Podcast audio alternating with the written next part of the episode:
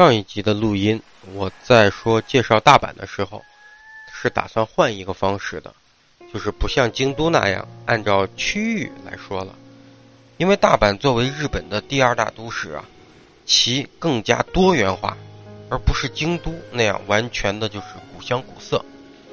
所以呢，大阪我打算从四个方面来向大家介绍：一、大阪的历史古建；二、大阪的展览馆，三，大阪的游乐设施，四，大阪的逛吃逛吃。今天呢，咱们就先说第一部分，大阪的历史古建。关于在大阪逛历史古建呀，网上基本上就两种论调。第一种人会问。大阪有什么历史古建？我怎么不知道？第二种人会说，与其逛大阪的历史古建，不如逛大阪的商业街区。的确，我在最早抛出这种介绍方式的时候啊，说给我太太听的时候，我太太就问：大阪知名的古建除了大阪城，还有什么历史建筑吗？怎么说呢？他这话也对。也不对，得看你站在什么角度。如果说站在旅行者的角度，历史古建呀，其实多少有些年头的城市都有。但是，古建归古建，严格来说，没有名气、不具有观赏性和艺术性的古建，那对普通旅行者来说是没有任何游览意义的，对吧？你告诉我，这里有间上百年的破屋子。或者说，藏在某个住宅区里不起眼的普通神龛，得有两三百年历史了。可是有几个人会去呢？因为它不具有观赏性。但是要说大阪市内没有极具代表性的古代建筑，那也不对。你如果搜大阪的历史古建，你能搜到很多，比如说大阪城，这里加括弧啊，所谓的古建，法善寺。大阪天满宫、难波神社、丰国神社、露天神社，等等等等一大堆。但是这其中呢，有一些很知名，但是却非常小一点两三分钟你就能逛完，一眼就看尽了。也有一些呢，地方倒是够大，但是不具有代表性。毕竟神社、寺庙这种建筑群，日本到处都是。不具有代表性的，也要去逛。我们是要考量时间成本的。那真要严格来筛选的话呢，在大阪的中心城区啊，就是卫星城和市郊不算，还是能找到大约那么五六个面积又大又极具代表性的古建筑群落的。但是呢，我也不是都去过。我把我认为最具代表性的三个和大家说上一说。这三个是哪个？三个呢？分别是大阪城、四天王寺、筑基大社。可能第一个说到大阪城，了解的朋友们一定会吐槽：大阪城也算是古建。的确，大阪城不是十二古天守，上世纪重建的。但是作为日本最为知名的历史人物之一丰臣秀吉的城池，即便是重建的，历史上。它毕竟也是存在过的，它也是按照原样来复原的，所以说这是一座具有重要历史意义的城池。更何况这里是大阪的地标，在大阪旅行的必去之地，姑且咱们就先算它是吧。在大阪市内啊，要去大阪城非常的方便，你会发现围着大阪城的一圈全部都是，要么是地铁站，要么是 JR 站。城的西南角是地铁古丁线和地铁中央线的交汇站，这一站叫做古丁四丁目站。城的东南角，地铁长枯鹤见绿地线和地铁中央线 JR 大阪环状线的三条线路交汇站，叫做森之宫站。城的正东是 JR 大阪环状线的大阪城公园站。城的西北角是地铁古丁线和私铁京阪本线的交汇站。天满桥站，城的东北角是地铁长枯贺建绿地线的大阪商务园区站。这些站啊，除了大阪商务园区站略有些远，不建议从这里下车。其他的几个站，旅游者都可以根据自己出发地最近的地铁线路或者私铁 JR 直达。直达如果实在到不了，顶多再转一次车。别看我来了大阪这么多次啊，我也只是来过一回大阪城。我当时呢住在地铁古丁线的南森町站，所以直接乘坐古丁线三站就到这个古丁四丁目了。我呢，就是从偏门进的大阪城公园，不过无所谓正偏门，毕竟大阪城的主体建筑啊，也只有天守阁存在了。大阪城如今叫做大阪城公园，外面有护城河，里面的主要一些就是参观的地方，包括什么天守阁啊、西之丸庭院啊、丰国神社这几个地方。大阪城公园本身是对所有人免费开放的。收费的呢，只有天守阁、二之丸庭院等几处特别设施。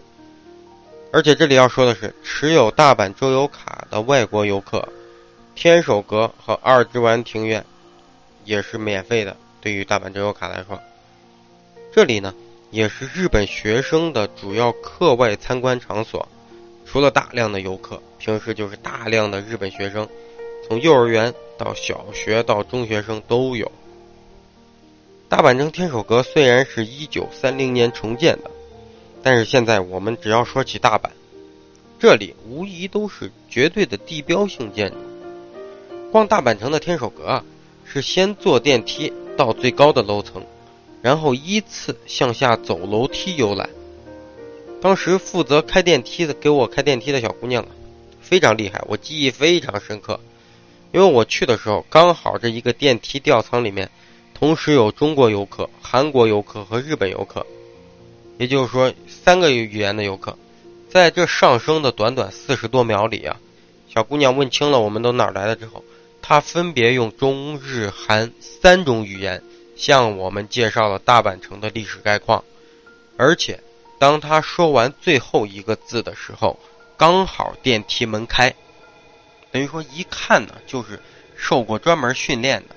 每一次说几种语言，语言多了怎么说，少了怎么说，时间掌握的恰到好处，都是千百遍练出来的。因为是重建的，所以大阪城内啊可以看的历史文物并不多，但日本人结合他们的展示科技和理念，制作了许多场景还原的微缩景观，还有一些声光电结合的历史场景演绎。但是游览的人呢，的确太多了。其中学生就占了大部分。作为大阪最知名的景景点，大阪城我就不再做过多介绍了，大家随便上网一搜，非常详细且完整。咱们加快说下一个地方。第二个地方要说哪里？四天王寺。先说四天王寺的到达办法。刚才呢，我着重介绍了大阪城的周边交通，四天王寺因为离得近呢，一提就好。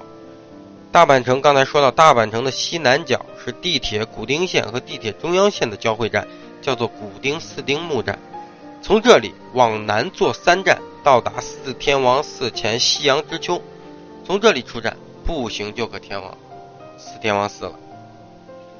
如果你是从大阪新世界、天王寺等车站去往四天王寺，步行的话呢，差不多是十五分钟左右的时间。四天王寺。是公元五百九十三年由圣德太子所建立的日本佛教寺院，它也是日本最古老的官家寺院。不仅仅呢是作为佛界的守护、镇护国家的寺院，而成为这个这种政治外交啊什么的这种中枢，而且呢还是日本美术工业工艺产业标志性文化的发源地。四天王寺距今已经有一千四百卷多年的历史了，可能许多人也想不到啊，日本最古老的寺院之一，居然是藏在大阪这座日本第二的现代化城市的中心位置的。虽然四天王寺的殿堂、宝塔、寺院等多次遭遇战火和天灾的破坏，但每次呢也都得以重建，所以至今呢仍保持着最初建造时，当时叫做飞鸟时代建造时的这个雄姿，也都得以保存，充分体现了这座寺庙的悠久历史啊，以及它在大阪人心中的地位。当时是这样的：一千四百年前啊，佛教已经从印度传到中国，并且发展很快。由圣德太子代表的苏我派，试图让日本接纳这个新生的宗教信仰。然而呢，崇尚日本古老宗教的强大的物我派，则强烈反对佛教的传入。所以说呢，这两大派之间呢，还曾为此发生过战争。据说，圣德太子当年就是在进行这次战争之前啊，因向四大天王祈祷而获得的胜利，所以呢，为了纪念那一次战争，他下令建造了四天王寺。其后呢，也受历朝历代的尊崇。关于圣德太子这个人，在日本人的心中分量也是很大的。据说啊，他幼年时就很聪慧。尊奉佛法，留下了很多的这种异化传说。据说十六岁时就已经通过自己的观察和远见，参与到国家的长远发展规划中来，然后还派遣什么遣隋使啊，引进中国的先进文化制度，想要建立一个以天王天皇为中心的中央集权的国家体制。其实四天王寺啊，里面还是很大的，与跳脱红尘的中国寺院相比。早期的四天王寺有着更强的社会意义。四天王寺建寺之初啊，就有一个所谓的四个院制。这四个院是哪四个院？除了传法修行的道场，叫做净田院，还设立了向病患施粥舍药的施药院，还有收容病患的疗病院，以及收容老弱的悲田院。这一建制啊。也一直流传至今，而且四天王寺的四宝颇多，其中最有名的是一把叫做七星剑的剑，据说啊是圣德太子当年的佩剑，也现在已经成为了日本的国宝。四天王寺给我的感觉是什么样的呢？我大概用两句我想到的诗来总结吧：千年的寺院。千年不断的香火，你在红尘中，也在红尘外。但看人来人往，哪样是值得留恋的？哪样又是匆匆掠过的呢？最后一个我要介绍的古建筑群落——筑吉大社。如果你问我大阪最让我惊艳的景点是哪个？我会毫不犹豫的告诉你，筑吉大社。筑吉大社位于大阪市中心的南部，从天王寺、大阪新世界坐车到这里，也只是十分钟不到的时间。前往筑吉大社有两种办法：一，从难波、新金宫等车站乘坐南海电车私铁，到达的是南海筑吉大社站；或者呢？从通天阁旁的惠美须町站，乘坐大阪市内唯一的有轨电车，我之前反复介绍过，叫做板界电车，大阪到界市的，到达筑吉鸟居前站。我是坐南海线过来的，虽然惠美须丁站啊，当时离我住的地方更近，但是我觉得路面有轨电车叮叮咣咣，坐着有点让让人着急。所以呢，就坐了更快的南海线来到这里。筑基大社啊，是一座具有一千八百年悠久历史的古老神社，是全国两千三百多家筑基神社的总本宫，也就总神社。这里呢，也是日本的四大神社之一。各位，这里说的神社不是神宫，神社和神宫是有区别的。神宫一般都是官家机构。或者是官办机构，神社则更像是民间的，或者是说呢，官家在其中的影响力并没有那么大。这四大神社分别是哪四大？京都的福建道和大社，奈良的春日大社，岛根县出云市的出云大社，以及大阪的筑吉大社。筑吉大社呀，被奉为是海上航海的守护神。在院内啊，摆放着运输船只等行业贡献的大约六百只左右的巨大石灯笼，也叫长夜灯。这里呢，还有一种被称作为筑吉造的神社建筑，据说是史上最古老的特殊建筑手法，已被指定为日本的国宝。但是呢，我想说的是，这两座筑吉造的建筑啊，就是我刚才开头所说的。不太具有观赏性的东西。可是筑基大社就算没了这两件筑基造，一样有看头。比如说筑基大社有前面四大神三大神社所没有的太古桥。我进来的时候，可以说偌大的一个神社啊，除了几位打扫卫生的工作人员，就没别人了。逛起来非常的惬意。当然，这和我来的时间早也有关系。我是早上七点到的这里。诸暨大社呢，和福建道和大社一样，到处都是用的极为鲜艳的朱红色。早上呢，你起来就看见这么直观的去看这种大红大绿啊，眼睛有时候是受不了的。虽然和前面三个大社比起来，筑基大社算是最小的了，但我还是逛了一个多小时，难得没有人。也难得有能够有时间这么安静的一点一点的走着，看着，然后拿着手机相机去拍着。所以啊，各位，如果来到大阪，我个人是非常建议你来筑吉大社一瞧的。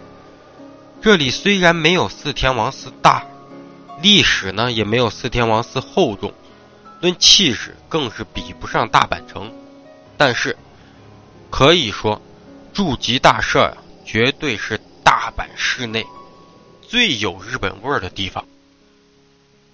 OK，今天呢就先向大家介绍我认为大阪市内三个最有代表性的历史古建，然后呢，咱们明天继续大阪的行程。